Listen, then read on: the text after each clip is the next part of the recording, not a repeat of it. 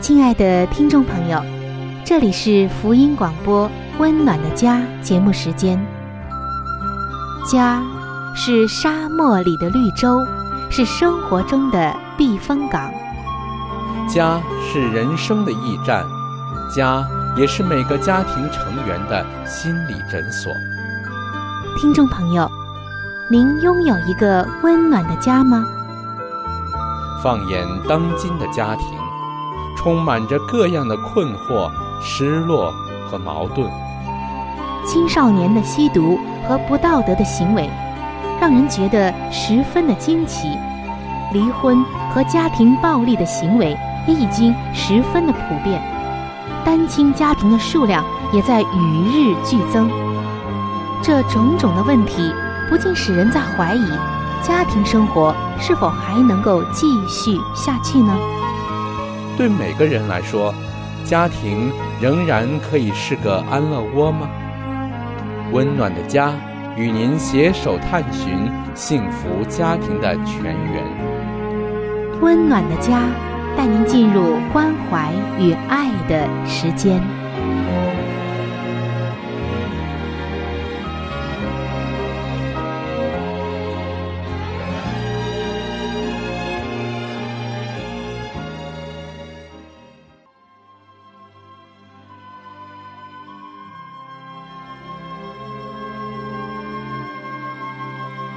上帝眼中全然美丽的女人，是蒙福的女人，是幸福深处的女人。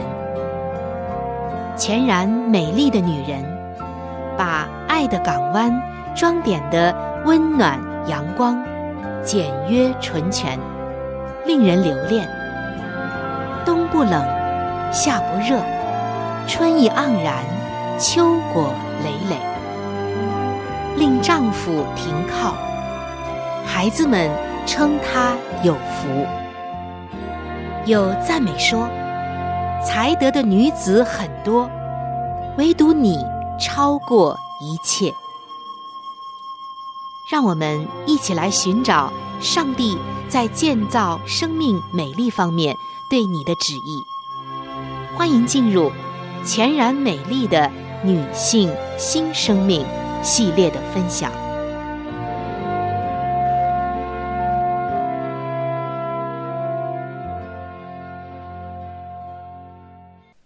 各位亲爱的听众朋友，平安！今天我们将继续的来分享《真言书》三十一章里所描绘的一位上帝眼中全然美丽的女性。尤其是姐妹们，让我们一起来学习。如何成为上帝眼中全然美丽的新女性？在前两期的节目中，我们已经分享到了《真言书》的三十一章十四节。这里说，他好像商船从远方运粮来。听众朋友，在这一节经文当中，是在告诉我们，这一位美丽的女子，她之所以被上帝看为美丽。是因为他知道如何来供应家人的需要，而在这里，上帝是在告诉我们，要想成为一名美丽的女子，那么在家中你要有一种企业家的精神。什么意思呢？这些经文提到了商船，商就是商业的商，船是船只的船。这里形容这一名女子，好像商船。从远方运粮来，我们看到他给家里的供应，而这种供应是要付代价的，因为一艘商船它是不会自己起航或者划破巨浪扬帆出海的。对于真言书三十一章的这一位妇人来说，这种美丽是要付出代价的。亲爱的姐妹们，对于今天的你和我。也是如此。我们看到，在他那充实繁忙的生活、无穷的经历以及成就的激励之下，让我们看看上帝的恩典中，我们可以如何的培育这种企业家的精神，然后让我们开始扬帆远航。首先就是我们要有一颗爱心，这个爱心是居首位的。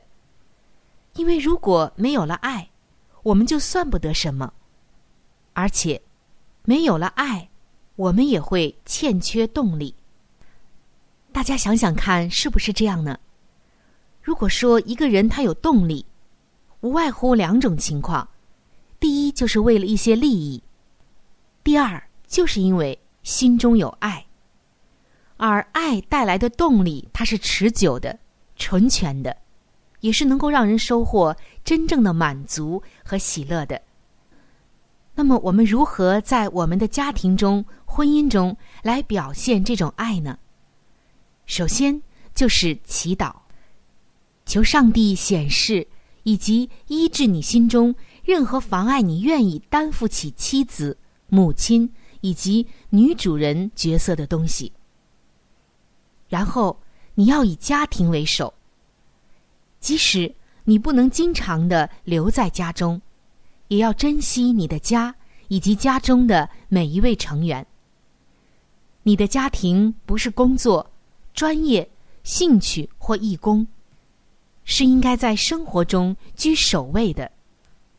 而在圣经中，我们也不难看出，上帝要我们爱我们的家，重视我们的家庭、婚姻和孩子。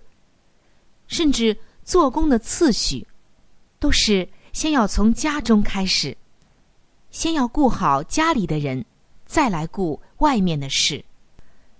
所以圣经说，不看顾自己家里的人，比不信的人还不如。可见上帝多么的重视家庭以及亲人之间的关系、友爱，以及把它放在首位的这种重要性。亲爱的姐妹们，还有一点就是，你要经常的和其他一些有爱心的人来相聚交流，听一听其他的女人如何以爱心来谈论他们的丈夫、孩子和家庭。你会发觉他们的热诚是很具有影响力的。不要总是和其他人说长道短，而要和有爱心的女子。一起来学习如何来更好的经营我们的家庭。上帝看为美丽的妇人，欣赏美丽以及美的事工。一位美丽的女子，在她的身上还有一个特质，那就是创意。作为别具创意的个体，培养一下你美的创意。将你的美丽以及影响传递给你的家人，让美丽环绕着你。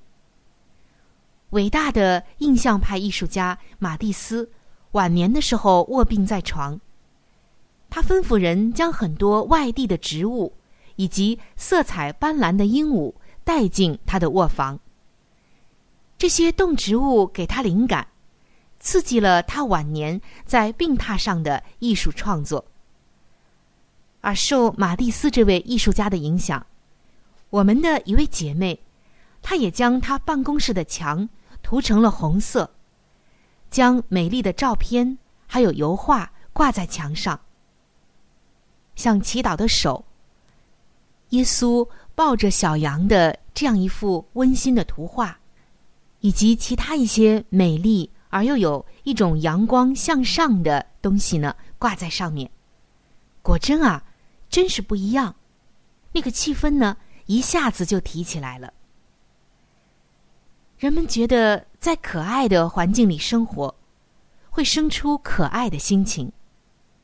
他说：“我的办公室就是一个激发灵感创作的佳境。”可见，有创新的生活，善于布置我们家居生活的这样的一双灵巧的手，在上帝眼中。是看为美丽的。除此之外，花上一点时间和创造美丽的人共同相处，翻看杂志，到礼品店逛一逛，参加家居展览等等，沿途留心查看那些可爱、美丽、阳光、向上的物品，并从中学习。最后，让你的家居装饰以及布置。成为你表达美的途径。这样，你就不再是一个枯燥乏味的女人，而是充满了创新、充满了无穷活力的一位美丽的女人。有位姐妹就曾经告诉我们说：“她说，我清楚的记得，有一次探访一位创意无限的女性带给我的改变，太难忘了。那一天，当我站在他们的家门口时，看到他为欢迎家人回来以及客人到访所做的精心而又简单的设计时，我就在想。”他可真是一位艺术家。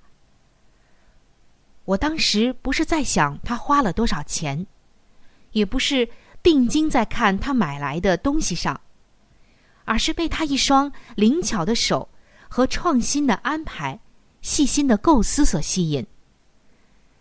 他把祖母手织的可爱的垫子放在椅子的扶手上，又摆了一片在沙滩上拾到的贝壳。又见一盏微微垂下的吊灯，照着细小台面上的羊齿科的植物。他还卷起了一部分的窗帘，让那些排列在门廊上、美丽绽放的非洲百合花和室内的布置交相辉映。太美了。他的窗户明亮而干净。这一位创意无限的女人。只是简单的把现有的加上一点创意，就达到了化腐朽为神奇的效果。他的家居看上去马上有一种干净、清新而且温暖的气氛，无论是家人和到访者都能够感受到那种温馨、那种美丽。亲爱的姐妹们，上帝他是一位爱美的上帝，在大自然中。我们就看到他创造的无数的植物是那么的美，而在今天，我们也能够发挥我们的创意，把自己的家居生活点缀的美丽生动。刚才我们分享的这一节经文，它好像商船从远处运粮来。我们说到这样的美丽女子有企业家的精神，其实。就是说，她知道怎样来经营自己的家。以上我们说的这几点，相信是很实用的，完全可以用在你的家居生活里，甚至每一天的生活里。除此之外，上帝还吩咐我们要爱我们自己的家，这也是企业精神的价值所在。那么，我们如何在这一方面？来达成，并使自己变得美丽呢？在下一期的节目中，春雨将会继续的和您分享，欢迎您能够到时收听。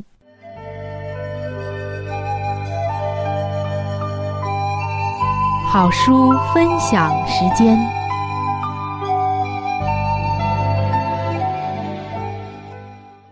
各位亲爱的听众朋友，各位亲爱的弟兄姐妹。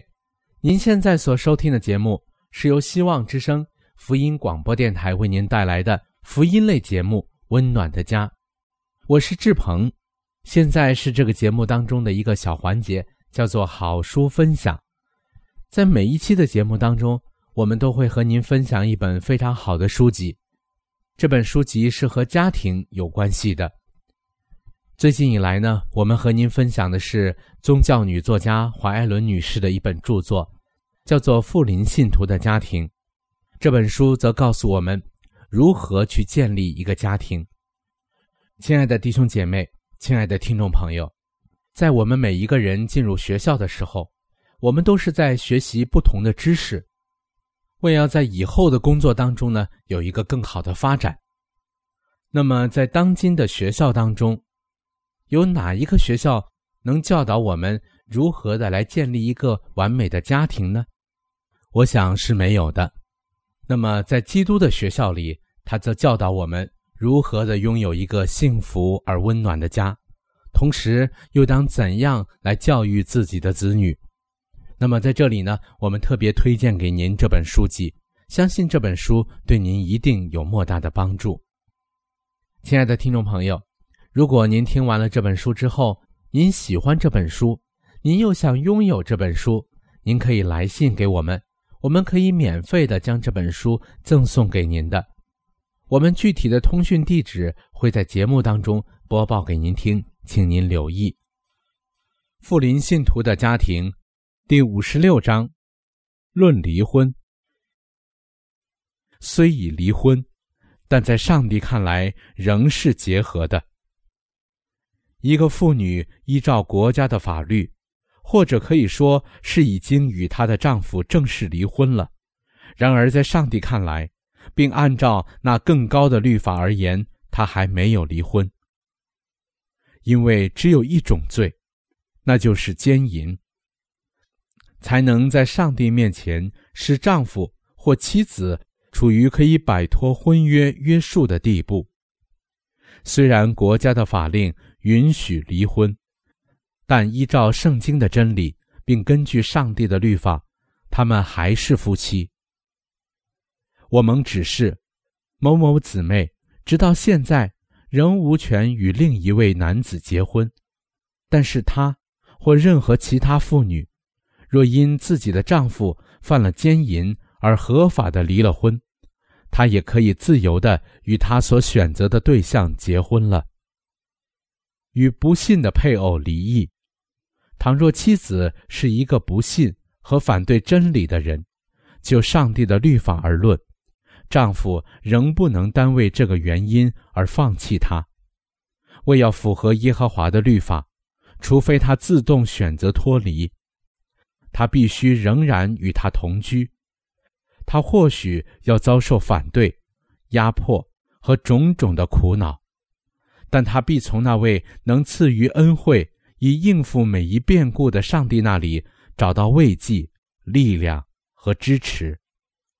他应做一个居心纯洁、真正坚决恪守原则的人，这样上帝就必赐他智慧，使他知道应当采取怎样的方针。情感必不致控制他的理智，而理智反要牢牢地掌握控制权，使情欲各方面都受到约束。劝一位妻子改变性情，而不改变婚姻关系。我曾经收到你丈夫的一封来信，我要说，只有一件事可以让丈夫合法的离开妻子。或妻子合法的离开丈夫，那就是奸淫。如果你们的性情并不相投，那么你们改变这些性情，岂不就是荣耀上帝吗？夫妻之间应当培养彼此相敬相爱的心，他们当谨慎自己的义气、言语和行为，以免在言行上令人激怒或烦恼。个人要互相照应，尽其所能的加强彼此之间的爱情。我奉劝你们二位都当寻求主，当本着爱心和仁慈恪尽彼此之间的义务。丈夫当养成勤俭的习惯，尽其所能的维持全家的生活，这样就会使他的妻子尊重他了。我的姊妹。你若仍然保持你现在的态度，就不能得蒙上帝的喜悦。当宽恕你的丈夫，须知他是你的丈夫。你若竭力做一个忠顺尽责而且康利情深的妻子，就必得蒙福惠。但愿你舌上有仁慈的法则，你可能也必须改变你的态度。你们两人都必须研究如何方能彼此同化，而不致意见分歧。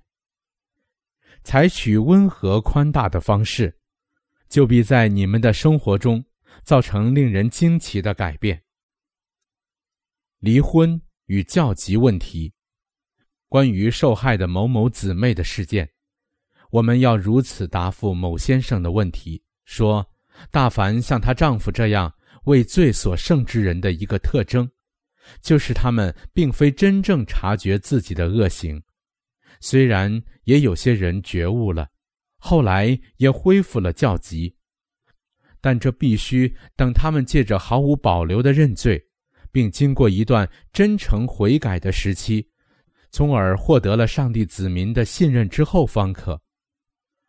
这次事件颇有些不常遇见的困难，因此我们愿做如下的建议：一。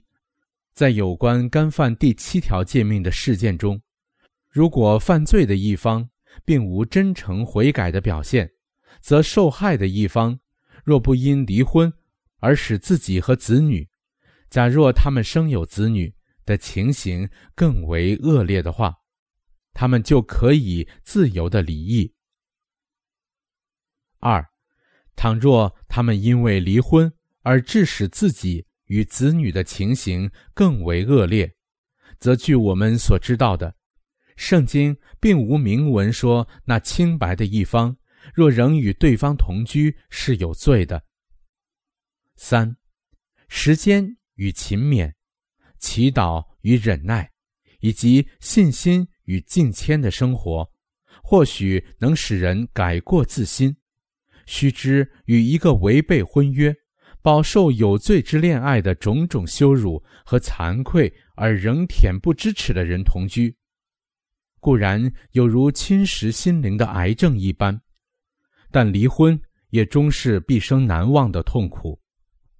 但愿上帝可怜那清白的一方，因此在没有缔结婚约之前，应当予以审慎的考虑。唉。真不知道为何一般原因受人尊敬、有善良的行为，而且最后可能到达天国的男女，竟如此将自己贱卖给魔鬼，以致伤害自己的密友，贻修自己的家属，玷污上帝的圣功，而终于使自己下到地狱里去呢？求上帝可怜吧！为什么那般为罪恶所胜的人，不表现那与他们所犯大罪相称的悔改，奔向基督那里求怜悯，并尽其所能的治愈他们自己所造成的创伤呢？好了，亲爱的听众朋友，亲爱的弟兄姐妹，好书分享这个环节呢，我们今天就和您暂时的分享到这里。那如果您对这本书籍非常的感兴趣，希望得到这本书籍的话呢，请您来信告诉我们，我们会免费的将这本书送到您的手中的。来信请寄香港九龙中央邮政局信箱七一零三零号，你写春雨收就可以了。如果你给我们发电子邮件也是可以的，这样更快捷一些。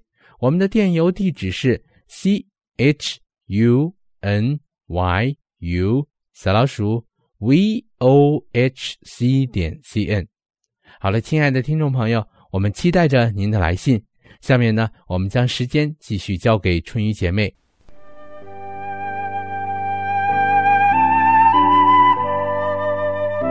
贴心小管家，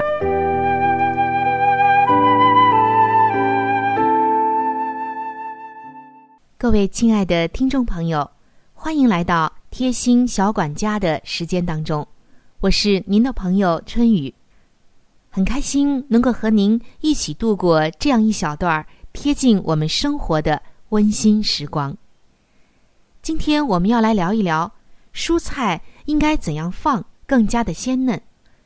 有人说，这垂直竖放着的蔬菜，比平放的和倒着放的蔬菜更加的新鲜。这种说法有道理吗？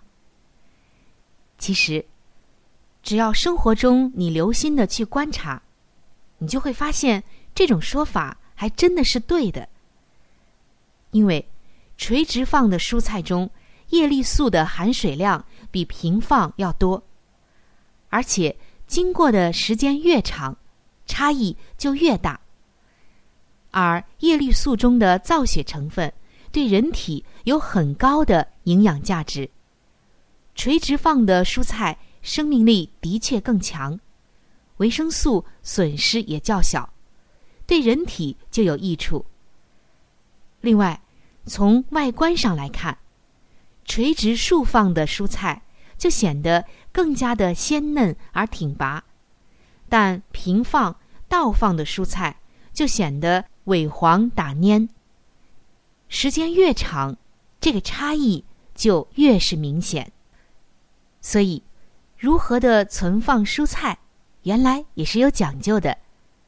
所以下一次我们要注意了，在存放蔬菜的时候，要垂直的来存放，这样更加的利于保鲜，对我们的身体也就更加的有益处。好了，我们今天的贴心小管家就是这些。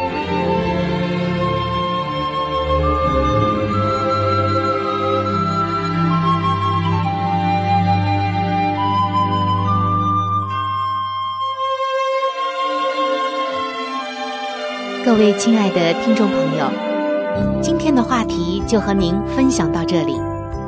如果您对于家庭，或者是有关于家庭的话题，有什么样的问题、想法与建议，或者是美好的经验与见证，春雨在这里可是非常非常的欢迎您能够写信给我。如果您在家庭方面，或者是婚姻方面、情感方面遇到一些问题，遇到一些难处，那我们也是非常的希望能够成为您最最知心的朋友。你可以来信告诉我你心中的问题、困惑与烦恼，我们会尽我们最大的能力帮助到您。另外，在我们这里。也为您预备了一些与家庭、婚姻有关的资料，是可以免费的赠送给您的。如果您有需要，那么欢迎您和我联系。来信请寄：香港九龙中央邮政局信箱七一零三零号。您写“春雨收”就可以了。春。是春天的春，雨是雨水的雨。如果您是用电子邮件的话，请记我的电子邮箱。